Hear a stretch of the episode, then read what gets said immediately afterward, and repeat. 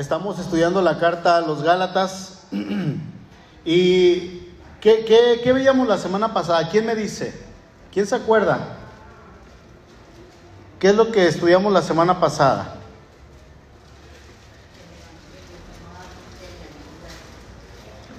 Que el Evangelio no admite añadiduras. Muy bien, se acordó del tema la hermana, o ahí lo tiene, ¿verdad?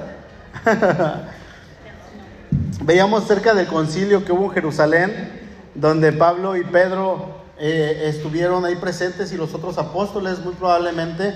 Y en este concilio se pues se sientan muchas de las bases cristianas de lo que hoy nosotros somos como iglesia. Hoy vamos a, continuar, eso lo, hizo el hermano William. Veíamos que se terminó gran parte de lo que es la vida cristiana en este concilio, eh, lo que se debe hacer, lo que no se debe hacer también, si son necesarios los ritos para ser salvos o no, o también vimos que eh, qué es lo que se hace una vez que nosotros somos salvos, entre otras cosas. Y ahí en el verso 18 del capítulo 1, vamos al capítulo 1 de Gálatas, dice el verso 18, después, pasados tres años, subí a Jerusalén para ver a Pedro y permanecí 15 días con él.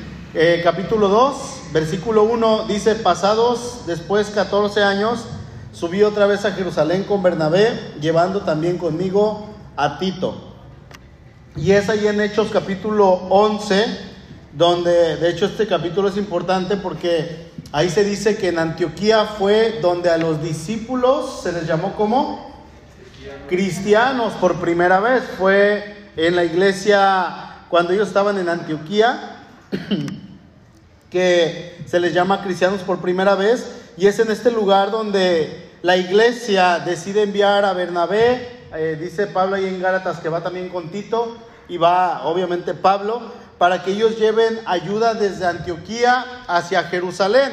O sea, de Antioquía, la iglesia que estaba allí, ellos como iglesia gentil, no judía, envían ayuda a una iglesia judía, cristiana obviamente, que era en Jerusalén. La ayuda podríamos eh, decir que era una ayuda en especie, eh, probablemente los hermanos de la iglesia juntaban diferentes granos como el arroz, eh, cereales y otras cosas para que ellos llevaran como tipo despensa, pero en grandes cantidades, porque resulta que la iglesia en Jerusalén estaba padeciendo escasez. Entonces la iglesia de Antioquía se junta y ellos comienzan a hacer una recolección de, pues de víveres para llevar a la iglesia que estaba en escasez. Hechos capítulo 11 dice, entonces los discípulos, cada uno conforme a lo que tenía, determinaron enviar socorro a los hermanos que habitaban en Judea, lo cual en efecto hicieron enviándolo a los ancianos por mano de Bernabé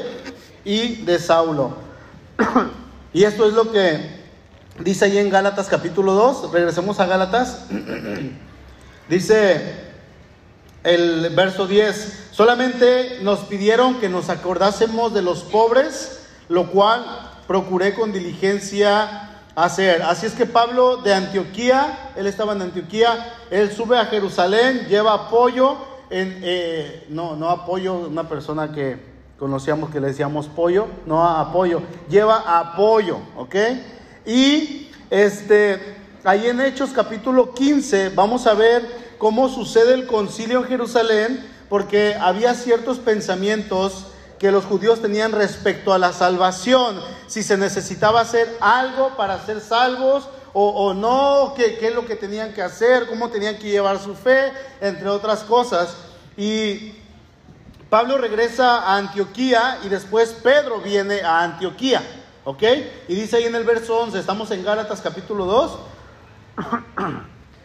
Dice, pero cuando Pedro vino a Antioquía, le resistí cara a cara porque era de condenar.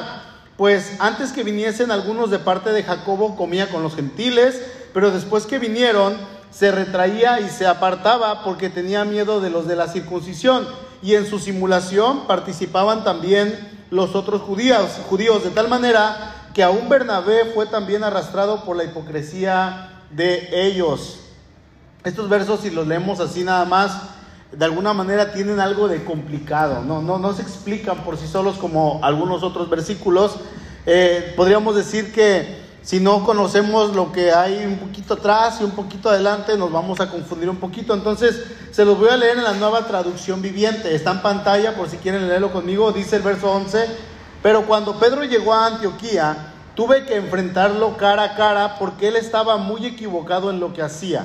Cuando llegó por primera vez, Pedro comía con los gentiles que son cristianos, quienes no estaban circuncidados pero después, cuando llegaron algunos de los amigos de Santiago, Pedro no quiso comer más con esos gentiles. Tenía miedo a la crítica de los que insistían en la necesidad de la circuncisión.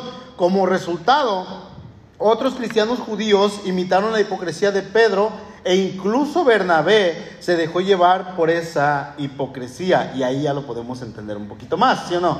Bueno, yo lo entiendo más en esta versión. Recordemos que cuando leamos un texto bíblico y no lo entendamos a la primera, eh, la primera regla para poder entender un versículo es ir a otras versiones. Las versiones nos van a ayudar mucho. La nueva traducción viviente es una versión sumamente sencilla que podemos entender. Eh, o, la palabra de Dios para todos, pero también está la nueva versión internacional. Entonces podemos buscar en otras versiones para poder entender un poquito más el texto. Y estos textos en estos textos, hermanos, vamos a, ver dos cosas, a tratar de rescatar dos cosas que son muy importantes. Vamos a ver a cuatro personajes, o, cuatro, eh, pues sí, cuatro personajes. Voy a dividir los grupos en una sola persona. Está Pedro, está Pablo, están los judíos cristianos y están los gentiles cristianos. Aquí la, la pregunta para empezar con Pedro era, ¿quién era Pedro? ¿Quién era este hombre? Bueno, Pedro era un judío podríamos decir, no sé si puro o impuro, pero lo más probable es que era un judío puro, eh, hijo de judíos, obviamente nacido en Jerusalén o en algún lugar de Israel, porque recordemos que para este tiempo el único reino que quedaba en sí era el reino del sur. Y, en el reino del sur, ¿qué dos tribus había? ¿Quién se acuerda? Cuando el, tribu, cuando el reino se dividió en dos, ahí con eh, Roboam, el hijo de Salomón, se dividen 10 tribus hacia el norte y queda constituido como el reino del norte y dos tribus hacia el sur, queda constituido como el reino del sur. En el reino del sur es donde reinó David, Ezequías, este Josías y todos los reyes que hicieron la voluntad de Dios, que fueron como unos nueve aproximadamente. ¿Cuántos, ¿Cuántas tribus estaban en el reino del sur? Dos. ¿Cuáles eran? Judá y quién más? Levino. Parte de los levitas estaban ahí con, con, porque los levitas no tenían un territorio, ellos estaban en, en, cierta manera en todas las tribus. Era Benjamín, eran los benjaminitas. Entonces, muy probablemente Pedro era un judío, probablemente de la tribu de Judá o de Benjamín, cualquiera de las dos, pero no un levita. Entonces, este hombre... Eh, al, igual que los otros once apóstoles, hermanos, incluyendo a Matías, obviamente ya a esta altura, y, quitando a, Jacobo, que ya lo había muerto, lo había matado este Herodes a espada, se les había, se les había encargado compartir el evangelio a los judíos. ¿Y a Pablo a quiénes? A los no judíos, o sea, a los gentiles. Dice en la Reina Valera, eh, lo, toma así, ¿verdad? Dice, a los de la circuncisión se le había encargado el ministerio, a Pedro y a los otros once apóstoles, y a, Pablo, a todas las demás naciones del mundo. o sea, a todos los gentiles. Pablo tenía muchísimo más trabajo que los otros porque los otros se iban a enfocar en una sola nación, mientras Pablo se iba a enfocar en otras naciones. Por eso en los viajes misioneros de Pablo, él estableció muchísimas iglesias. Eh, a lo largo de, de, toda, incluyó a África, Europa, España, Asia. Él, él, expandió el Evangelio de una manera impresionante, este hombre. Entonces, eh, a Pablo se le había encargado predicar a, a, los no judíos. Pablo, por el otro lado, era un judío, podríamos decir, de él si estamos seguros, era un judío de pura cepa. Era un hombre ritualmente puro, consagrado desde bebé circuncidado al octavo día. ¿De qué tribu?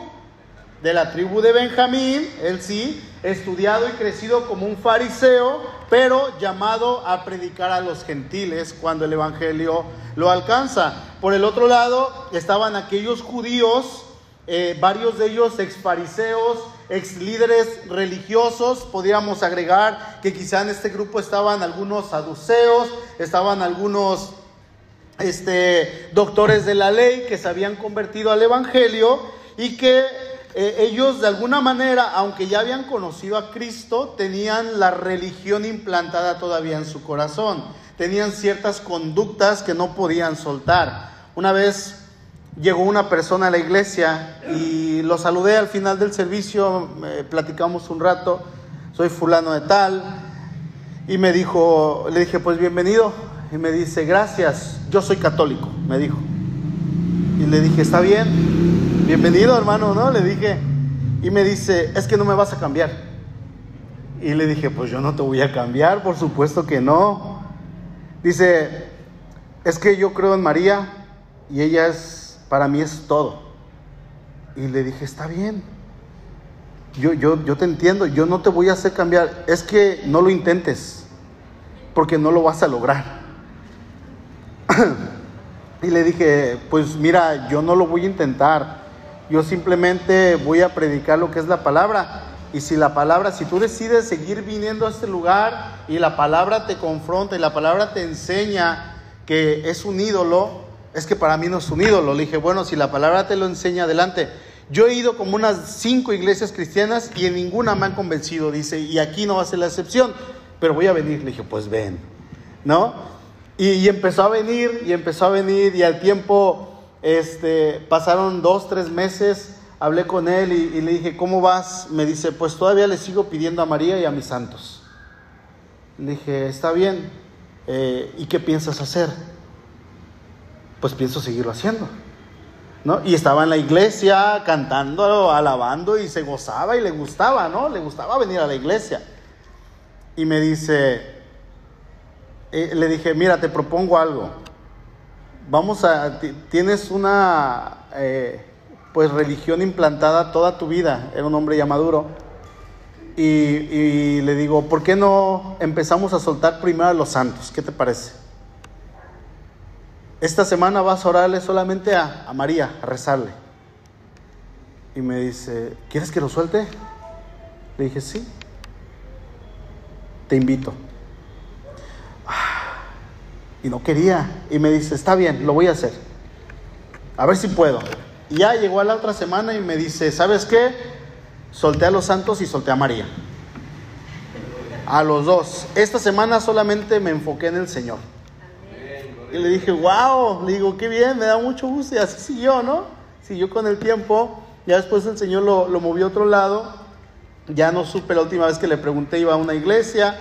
Pero a veces traemos, hermanos, eh, una, una, cierta religiosidad en nuestro corazón o tenemos ciertos pensamientos que no queremos soltar o que decimos que eh, en nuestros pensamientos es lo mejor que, que, que incluso lo que puede decir la Biblia.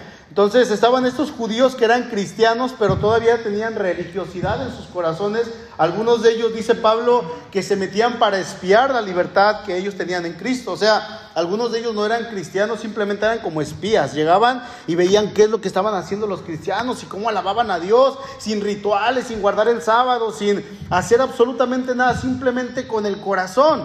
¿No? Por el otro lado, estaban también los cristianos gentiles de Antioquía cristianos que eran probablemente como ustedes, hermanos. ¿Por qué como ustedes? Bueno, gentiles. Ninguno de aquí es judío, para empezar, ¿no? Pero eran judíos, digo, no eran judíos, pero al referirme a ustedes, yo quiero decirles que hacían buenas obras, amén. Eran de testimonio, amén. Alababan a Dios con sus vidas, querían testificar de una manera correcta hacia Dios y querían hacer lo correcto, pero el problema era que tenían ellos a los ojos de Pedro y de los otros judíos religiosos que ellos no eran judíos, o sea, eran gentiles, era un problema para ellos esta situación. Y esto de alguna manera traía cierto conflicto al corazón de Pedro, traía como un choque a su corazón, así es que Pedro se dirige hacia Antioquía y él comienza a platicar, llega a la iglesia de Antioquía, yo quiero imaginarme a Pedro que empieza a platicar con los gentiles cristianos, los hermanos de la iglesia de Antioquía. ¿sí? Y estas personas eran cristianas, personas cristianas verdaderas, porque resulta que en Antioquía estaba la iglesia establecida y fue en este lugar donde la gente del pueblo, los que no eran cristianos, les llama por primera vez a ellos cristianos. ¿Sí? Antes se les llamaba los discípulos o los del camino. Pero es en Antioquía, ahí lo pueden buscar en Hechos 11:26, donde dice que a los cristianos, se les, a los discípulos se les llamó por primera vez cristianos. De, ahí viene el término. Alguien dijo, es que estos compas pues se comportan de una manera increíble. Ellos hablan de Cristo, ellos reflejan que este Dios del cual están predicando realmente ha hecho algo en sus vidas. Y ellos dicen que su Dios se llama Cristo, entonces ellos son cristianos. Y era un apodo eh, de los de afuera como algo despectivo para algunas personas, pero para los cristianos fue un honor llamarse así. Cristiano podríamos traducirlo como un pequeño Cristo, ¿no? O, el Hijo de Cristo, el que hace la voluntad de Cristo. Eso es lo que es un cristiano. Entonces les ponen por sobrenombre este, este nombre en esta iglesia que estaba dando un fruto verdaderamente. Y Pedro como apóstol llega a este lugar y muy probablemente vio llegando a la iglesia que estos hermanos tenían la misma fe. Están alabando igual que nosotros, tenían el mismo Señor, eh, practicaban el mismo bautismo, las mismas alabanzas, tenían el mismo sentir, leían las mismas escrituras, el mismo espíritu y todo lo que conlleva la vida cristiana. ¿Sí? Cuando Pedro ve este, eh, eh, esto, dice, wow, y todavía pues dan testimonio, predican el Evangelio, traían gente a Cristo, todo de una manera íntegra, intachable como debe de ser. Yo imagino a Pedro boquiabierto, así como, wow, ante esta situación, y nuevamente repitiéndose aquellas palabras que él había dicho ahí en, en, Hechos capítulo 10, cuando vio que Cornelio y todos los que estaban en su casa con él reciben el Evangelio, Pedro dice, verdaderamente veo que Dios no hace acepción de personas. Así es que Pedro comienza a saludar a los hermanos, ¿no? ¿Qué onda? ¿Cómo te llamas? No, pues Johnny. ¿Y tú? Arnett. Gustavo. Y empieza a saludarlos, se va y empieza a platicar con ellos, empieza a desarrollar cierta hermandad con ellos. Y luego no sé cuánto tiempo permaneció en Antioquía, pero había reuniones todos los días, así es que él comienza a ir a las reuniones en el templo. En fin, Pedro comienza a asistir a la iglesia en Antioquía el tiempo que estuvo allí. Y ahí en Gálatas 2.11, seguimos en la nueva traducción viviente, dice, pero cuando Pedro llegó a Antioquía, Tuve que enfrentarlo cara a cara porque él estaba muy equivocado en lo que hacía. Cuando llegó por primera vez, Pedro comía con los gentiles que son cristianos, que no estaban qué? O sea, no había necesidad de hacer el rito de la circuncisión. Un judío decía, si tú quieres agradar a Dios y cumplir la ley, y la ley lo pedía, tienes que circuncidarte a todos los varones. Pero estos cristianos que alababan a Dios, que amaban a Dios, que cantaban a Dios, que tenían el mismo espíritu, que tenían el mismo Señor, resulta que no, no, no estaban ni siquiera circuncidados, ¿no? Dice, pero después, cuando llegaron algunos amigos de Santiago, Pedro no quiso comer más con esos gentiles. Tenía miedo a la crítica, perdón, de los que insistían en la necesidad de la circuncisión. Y Pablo, hermanos, mira la actitud de Pedro y esto es algo que le enfurece. Eh, eh, eh, ¿Por qué? Porque es un actuar de una manera hipócrita. Cuando nosotros actuamos queriendo ser algo que no somos o estamos dando una cara que no somos, ¿cómo se le llama eso? Hipocresía, obviamente. Así es que, en primer lugar, vamos a ver que la hipocresía, hermanos, siempre va a acarrear consecuencias negativas. ¿A quién le gustan los hipócritas? Mira, ahí viene el hipócrita. Vente para acá. con nosotros. Aquí estamos, vete a cotorrear. Hermanito, el hermanito hipócrita. No, a nadie le agradan. Hasta como que uno les da, les da la vuelta porque no, no, no caen bien esas personas, ¿no? Pedro estaba dando una cara que no era. Se portaba bien con los cristianos, que no eran judíos, que no estaban circuncidados, convivía con ellos, comía con ellos. Probablemente, hermanos, hasta se echó unos taquitos de puerco. Porque a estas alturas, Pedro ya había tenido la visión de parte de Dios, ahí en Hechos capítulo 10, que él podía comer de todo, ¿no? Y, mira, Pedro, échate un taquito de estos. ¿De qué es? Son carnitas. ¿Quién le gustan las carnitas?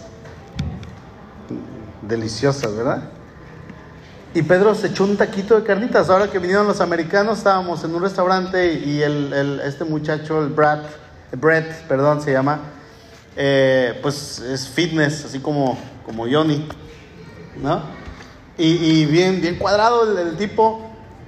Y estaba comiendo y, fuimos a una taquería y se le ocurrió pedir tacos de, de bistec y luego pidió uno de, de adobada. No, de chuleta. Y ya se comió todos y dejó ese taquito, le, lo miraba sospechoso y, me dice, Beto, le digo, sí, me dice, ¿qué es la chuleta? Y le dije, es puerco. Oh, no, no, no, no, no, no. Y lo hizo un lado. Le dije, ¿qué pasó? Dice, yo no como puerco. No puedo comer puerco. No, yo creo que por sus ejercicios y todo. Yo por eso no hago ejercicio. Y,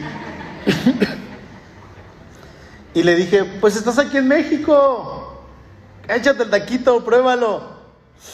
Bueno, dice, pues lo voy a tener que probar, ¿no? Entonces se echó el taquito de chuleta y se estaba chupando los dedos. Al igual que la coca, dice, no toma coca y aquí tomo coca, ¿no? Probablemente porque estaba de vacaciones, pero Pedro a lo mejor hasta se, se, echó ahí uno, unos guisados de puerco, pero de alguna manera, hermanos, resulta que a veces como les decía ahorita, nos queda cierta tendencia a mantener nuestras ideas antiguas que tenemos. Llegamos a los pies de Cristo, vamos creciendo, pero resulta que en mi hogar yo sigo manejando mi casa a mi parecer y no a la manera que dice la Biblia.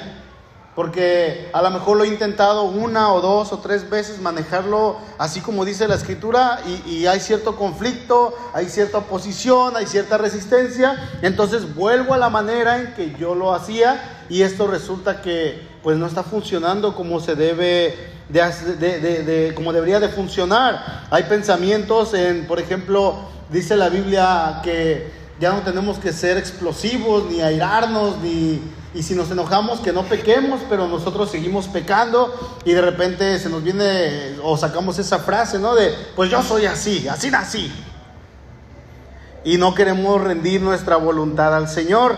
Son pensamientos que traemos arraigados, pensamientos religiosos a lo mejor que yo tengo, conceptos antiguos que, a mi parecer eh, resultan mejores o en mi vida han funcionado mejor que lo que la escritura dice. Y esos pensamientos yo no los quiero soltar. Bueno, este era el caso de Pedro.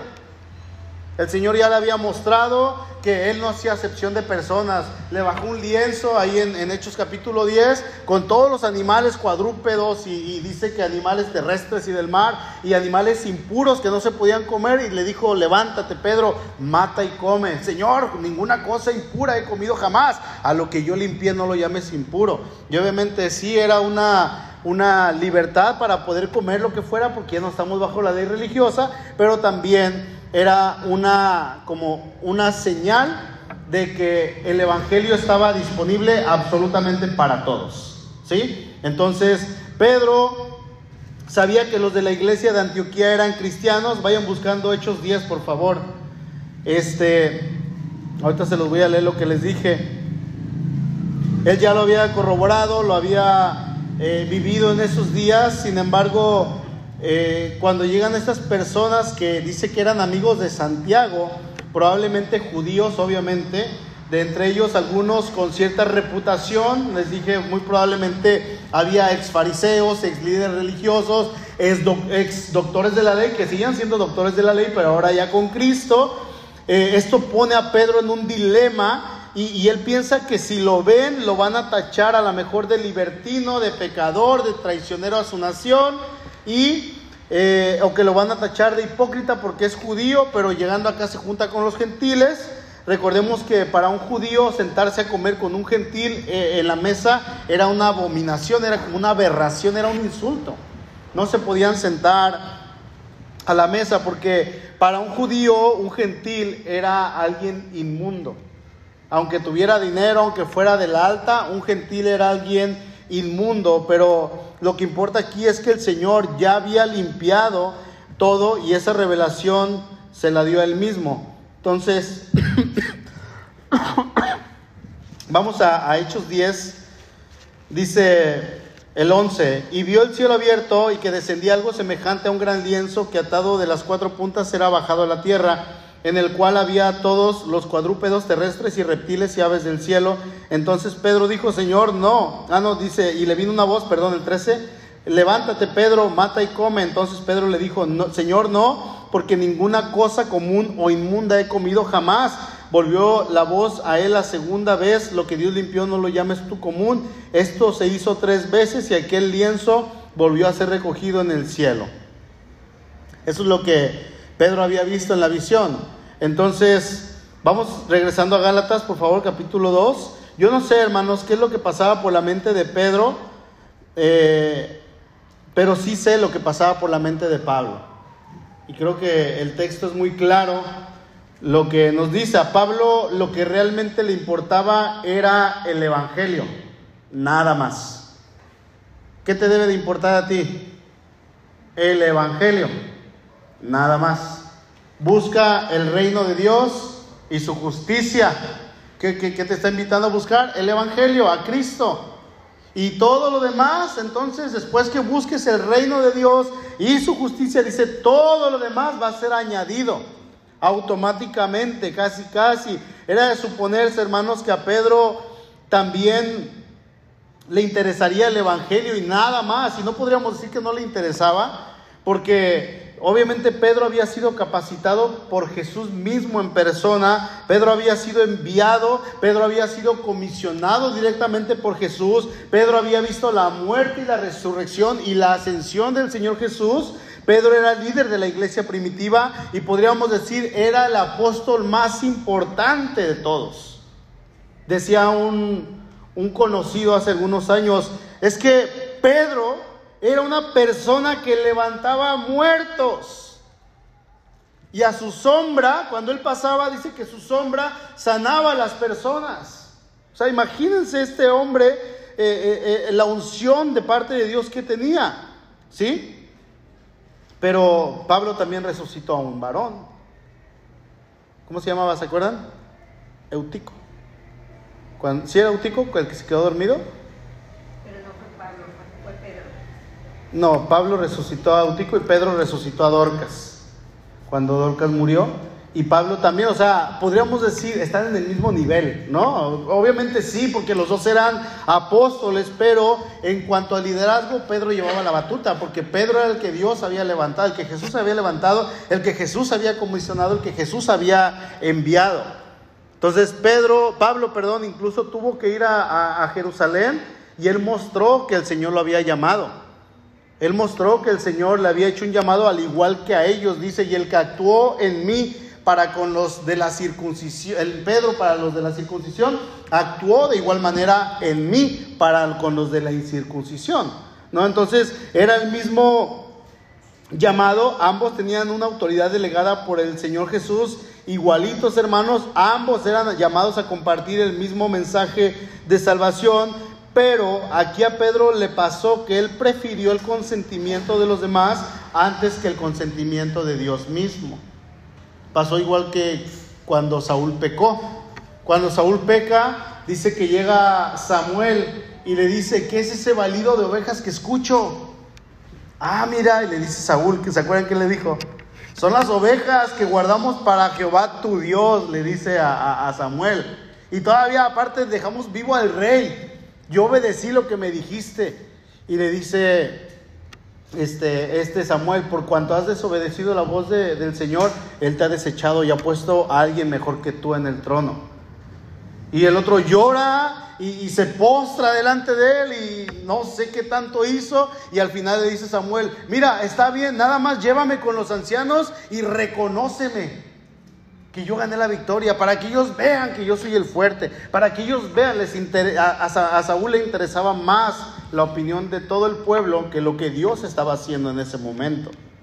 Pasó lo mismo aquí en, este, en esta situación. Él buscaba el consentimiento de los demás antes que el consentimiento de Dios mismo. Y eso lo llevó a actuar con hipocresía y la hipocresía lo llevó a rechazar a los hermanos en la fe y este rechazo lo lleva a ser reprendido duramente delante de todos por el apóstol Pablo. Verso 13, nueva traducción viviente, dice, como resultado, otros cristianos judíos imitaron la hipocresía de Pedro e incluso Bernabé se dejó llevar por esa hipocresía. estaban los que venían con Pedro, que eran varios judíos que estaban comiendo ahí con Pedro. y estaba Bernabé. Bernabé era un judío muy noble, era una persona muy linda de la tribu de Leví, un hombre de Dios, misionero con Pablo, que había visto las maravillas de Dios entre los gentiles, y este hombre fue arrastrado, fíjense, con Pedro y con los otros judíos cuando llegaron los otros judíos. Y lo que Pedro comienza a hacer es rechazar entonces a los cristianos eh, gentiles en Antioquía para quedar bien con los cristianos judíos de Jerusalén. ¿Sí me estoy explicando? Y obviamente esto era, hermanos, hacer acepción de personas cuando la escritura dice que Dios no hace acepción de personas y ellos lo sabían perfectamente. Vamos al verso 14. dice, cuando vi que ellos no seguían la verdad del mensaje del Evangelio, le dije a Pedro delante de todos los demás, si tú, que eres judío de nacimiento, dejaste a un lado las leyes judías y vives como gentil, ¿por qué ahora tratas de obligar a estos gentiles a seguir tradiciones judías? Tú y yo somos judíos de nacimiento, no somos pecadores como, como, los gentiles. Sin embargo, sabemos que una persona es declarada justa ante Dios por la fe en Jesucristo y no por la obediencia a la ley. Y nosotros hemos creído en Cristo Jesús para poder ser declarados justos ante Dios por causa de nuestra fe en Cristo y no porque hayamos obedecido la ley. Pues nadie jamás será declarado justo ante Dios mediante la obediencia a la ley. Pero supongamos que intentamos ser declarados justos ante Dios por medio de la fe en Cristo y luego se nos declara culpables por haber abandonado la ley. ¿Acaso esto quiere decir que Cristo nos ha llevado al pecado? Por supuesto que no. Más bien, soy un pecador si vuelvo a construir el viejo sistema de la ley que ya rechacé, que ya eché abajo. Pues cuando intenté obedecer la ley, la misma ley me condenó. Así que morí a la ley, es decir, dejé de intentar cumplir todas sus exigencias a fin de vivir para Dios. Y estos textos son muy, muy importantes. Y en segundo lugar, y ya nos vamos rápido, hermanos, vamos a ver que una persona hipócrita Dios se encarga de exhibirla. ¿Son hijos de Dios? ¿Han creído en Cristo como su Señor?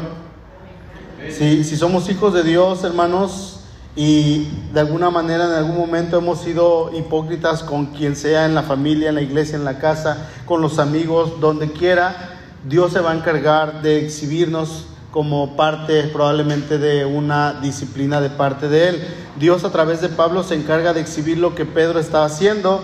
Pablo fue un poco rudo, podríamos decir un tanto rudo, ¿no? O sea, delante de todos, imagínense que él, delante de todas las personas, eh, Pablo era una persona eh, colérica y en ese momento enojado, con un celo santo, el apóstol el enviado de Jesús, el que levantaba muertos, el que tenía las llaves del reino de los cielos, es exhortado.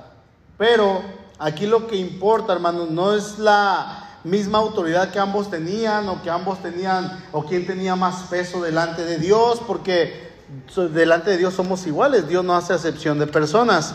Lo que aquí importa, hermanos, era que Pablo en su vida de intimidad con Dios él sabía que estaba listo para reprender en cualquier momento. Él sabía que estaba listo para exhortar. Y no es que Pablo se creyera más que Pedro. De hecho, el nombre de Pablo, ¿quién sabe qué significa? De Pablo. significa pequeño. Pablo significa pequeño.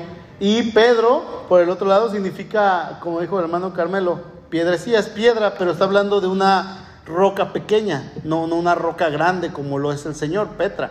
Petro significa roca pequeña. Entonces, Pablo en este momento no tenía una viga en su ojo, por lo tanto él podía acercarse a su hermano y decirle, a ver, ven, te ayudo a sacar esa pajita que tú tienes en tu ojo, porque aquí veo que hay algo mal. Y eso es algo importante, cuando nosotros veamos que hay alguien que está haciendo algo mal y a lo mejor es algo repetitivo, hermanos, tenemos la obligación eh, de ir y hablar con esa persona. Es como si yo veo a David que tiene el moco aquí, imagínense, yo ahorita tose y tose, y tengo el moco aquí y desde abajo nada más están riendo. ¿Qué es lo que yo les pediría, hermanos? Pues díganme, estamos ante la televisión. ¿No? David, pues límpiate. O sea, están viéndonos y ahí, mira, y se va a hacer ahí viral. Lo, lo correcto es que hablemos, ¿no? Lo correcto, ¿sabes qué? Este, hermana Lupita, veo esto y esto en usted. Y así, y así.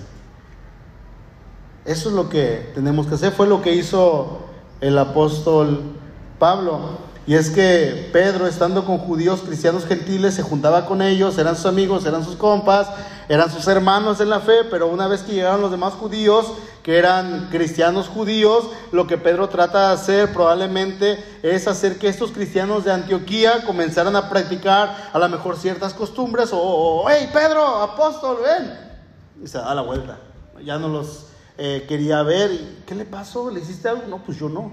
¿Y tu hermano? Yo tampoco.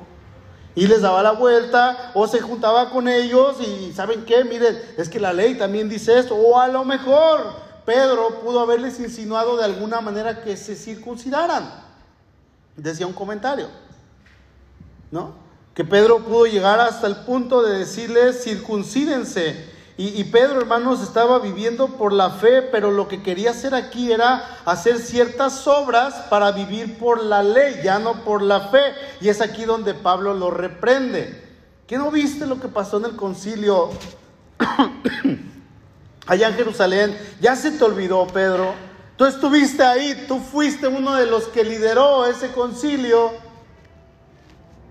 Ya se te olvidó, ¿qué, ¿qué onda, no? Parece ser que a Pedro se le había olvidado por un momento lo que era el Evangelio. Y hermanos, no estamos exentos de eso. Estamos ante situaciones conviviendo con gente todos los días y si nosotros de alguna manera nos avergonzamos de, Dios, pues no vamos a hablar de Dios, no vamos a testificar, vamos a evitar la plática o, nos van a decir algo en cuanto a la fe y vamos a desviar el tema. Y, eso pasa también en nuestras vidas todos los días. Dice ahí en el, en el verso 14, pero cuando vi que no andaban rectamente conforme a la verdad del Evangelio, y aquí no andar rectamente, si me ayudas Willy, cuando Pablo dice que Pedro no estaba podríamos decirlo así, ortoandando con lo que es el Evangelio, la palabra eh, andar correctamente o no andar correctamente es una palabra ortopodeo, que, significa que, que Pedro no andaba con los pies derechos. O sea, Pedro no estaba caminando en ese momento hacia la meta que es Cristo. ¿Sí? Lo que Pablo, lo, que Padre, ¿eh? ya es una combinación de los dos. Lo que Pablo estaba diciendo, cuando se habla de los dos se confunde. Lo que Pedro, otra vez, a ver, respiren, ¿ya? Lo que Pablo estaba diciendo es que Pedro estaba caminando chueco. O sea, la palabra orto quiere decir estar derecho. Nosotros vamos con un ortodoncista, ortodon, ¿cómo se dice? Ortodoncista, ¿a qué? ¿A qué vamos, Carmen? A que nos enderece los dientes chuecos, ¿no? Sí, a eso se va con un ortodoncista. ¿Para qué? Para que enderece esos dientes que están así, otros que están así, y, y, para que los ponga en su lugar. ¿Por qué? Porque no están derechos. Entonces el ortodoncista los endereza. Lo que Pedro estaba haciendo en este momento, él estaba caminando chueco. Y lo que Pablo hace al reprenderlos duramente, dice, cuando yo vi que no andaba orto y la otra palabra es podeo, de pies, que no andaba caminando derechamente, yo tuve que reprenderlo, tuve que hacer esto delante de todos. Entonces, Pablo estaba enderezando el camino torcido de Pedro. Hermanos, qué bendiciones cuando alguien hace eso en nuestras vidas. Nos va a doler, nos va a ofender, nos vamos a enojar, pero al final de cuentas, como dice Hebreos 12, al final trae un fruto apacible, ¿verdad? Que va a traer una tranquilidad y que vamos a decir gracias. Y qué dolor, hermanos, qué vergüenza para Pedro. Qué vergüenza en ese momento. Él sabía perfectamente lo que hacía, pero probablemente le ganó cierto temor eh, hacer lo que pensó que en ese momento le convenía más y era quedar bien con los cristianos judíos que venían de Jerusalén. Dice el verso 15, tú y yo somos judíos de nacimiento, no somos pecadores como los gentiles, sin embargo, sabemos que una persona es declarada justa ante Dios por la fe en Jesucristo y no por la obediencia a la ley. Y nosotros hemos creído en Cristo Jesús para poder ser declarados justos ante Dios por causa de nuestra fe en Cristo y no porque hayamos obedecido a la ley, pues nadie jamás será declarado justo ante Dios mediante la obediencia a la ley. Y aquí es la primera vez que Pablo menciona la justificación por fe. ¿Sí? O sea, sin hacer absolutamente nada, el hombre, la mujer, es justificada por creer en Jesucristo como Salvador. Dios le justifica. No necesitamos hacer nada. No necesitamos pagar, no necesitamos hacer obras, no necesito dar dinero, no necesito venir a la iglesia hincado, nada. Si yo creo en Jesucristo como Señor y Salvador, Dios me hace su hijo. Dios me perdona, Dios me justifica. La pregunta es, ¿podemos pecar después de ser justificados? Por supuesto que sí, pero ya hemos sido justificados. ¿Podemos ser imperfectos? Por supuesto que sí, pero delante de Dios Él me ve ya como alguien perfecto. Eso es lo hermoso del Evangelio, hermanos. Hasta aquí vamos a, a dejarle, pero quiero concluir con algunas aplicaciones prácticas. Mira, el pecado de Pedro fue básicamente el pecado de nacionalismo. ¿Sí? Él, insistía en que los cristianos no pueden ser realmente agradables a Dios a menos que se vuelvan judíos. Fue lo que él estaba haciendo en este momento. Eh, pero el nacionalismo es solamente una forma de legalismo. Podemos comportarnos socialmente exclusivos en algunas áreas de nuestra vida. Por ejemplo, todos nosotros conocemos a algunos cristianos dentro de esta iglesia que pertenecen a grupos, podríamos decir, eh, que a lo mejor yo no me voy a llevar con él muy bien, ¿no? Por ejemplo, están los cristianos que tienen dinero. Ahí atrás hay uno. Están los cristianos que tienen dinero. Y Resulta que hay algunos cristianos que no tienen dinero, que desprecian a los que tienen dinero, cuando en el mundo es al revés, ¿no? ¿Y por qué los desprecian? Porque sienten que el cristiano que tiene dinero lo va a rechazar porque no tiene dinero. Entonces se hacen grupitos. Y vemos que en las iglesias cristianas hay grupos de personas donde se juntan los que tienen dinero y a veces los que no tienen dinero. Hay que no le importa y el que tiene dinero se junta con el que no tiene, y el que no tiene con el que tiene, y el que no tiene con el que no tiene, y el que tiene con el que tiene, y se juntan todos. Eso es lo correcto. Eso es lo que tendríamos que hacer. Algunos ministerios se juntan en grupitos y no permiten que nadie más entre a ellos. Y llega otra persona y dice, es que yo quiero pertenecer a ese ministerio, me gusta híjole hermano, es que ya estamos llenos. ¿No? O, por ejemplo, algunos hermanos sin ministerio hacen sus grupos y no permiten que otros hermanos entren. Y esto a veces se da mucho en los jóvenes, puede ser, que se juntan eh, ciertos jóvenes y en ese grupo ya no entra nadie, absolutamente nadie. Y estamos 5, 6, 7, 8 y somos este grupo. Y hacemos esto y aquello. Eso es otra manera de que nosotros a veces nos portamos como Pedro, siendo nacionalistas, legalistas, ¿sí? Y resulta, hermanos, que aquí en la iglesia no permitimos que la persona que está a mi lado entre a mi vida. Voltea a ver al que está a tu lado, que, no sea tu familia, obviamente. Esa, esa, esa persona que está a tu lado lo saludas con cortesía, vienes a la iglesia, le das la mano, lo abrazas, le dices que Dios te bendiga, ya te aprendiste su nombre, obviamente, pero no socializamos con ellos. No hacemos amistad. Esa persona, por ejemplo, Johnny, no puede entrar a mi casa o yo no puedo entrar a su casa. Entonces yo no estoy compartiendo mi vida con él. No soy a lo mejor para invitarle un café a, David o, a Jaciel o a alguien. ¿Por qué? Porque solamente te veo en la iglesia y en la iglesia y ahí nos vemos. Entonces estamos haciendo división, estamos haciendo lo mismo que hizo el apóstol Pedro. Mantenemos las relaciones formales, nos vemos en las reuniones formales de la iglesia, pero no estamos socializando, hermanos, no estamos haciendo realmente lo que el Evangelio nos dice que hagamos. Entonces, no podemos hacer acepción de personas. El Evangelio nos dice que todos sin Cristo somos impuros y con Cristo todos somos limpios.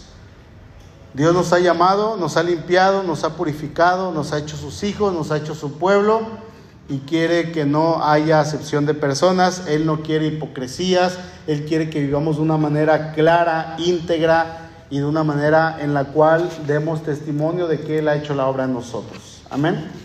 Así es que llevámonos esto de tarea, hermanos. Recuerden que la hipocresía es una conducta condenable de parte de Dios.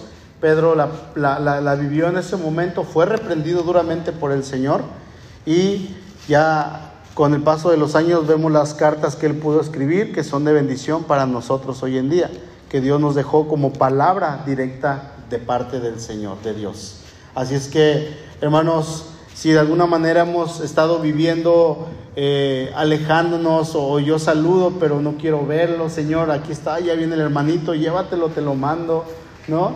Eh, debemos de analizar cómo está nuestro corazón y dejar que el Señor sea el que esté haciendo la obra y, y no resistirnos, porque si nos resistimos, eso al final va a traer una consecuencia y las consecuencias no siempre son buenas. Amén. Así es que vamos a orar, hermanos, ahí en su lugar, incline su rostro, incline su rostro en señal de reverencia al Señor y vamos a orar.